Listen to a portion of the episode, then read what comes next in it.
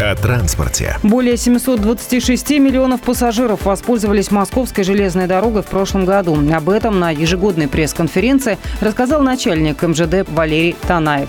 В прошлом году все цифры беспрецедентные. Дорога перевезла более 271 миллиона тонн грузов. Собственная погрузка 67 миллионов тонн. Мы освоили более 100 новых маршрутов доставки грузов. Первый контрейлерный поезд вышел летом в Новосибирск. С мая отправляем флекси-поезда с рапсовым маслом в Китай. Кроме того, продолжаются работы по развитию радиальных направлений для удобного сообщения с городами Подмосковья, а также строятся объекты для будущих МЦД-3 и МЦД-4. Помимо этого, Валерий Танаев отметил, что в 2022 году сотрудники компании участвовали в 120 социальных проектах, в том числе собрали более 40 тонн вещей для жителей новых регионов.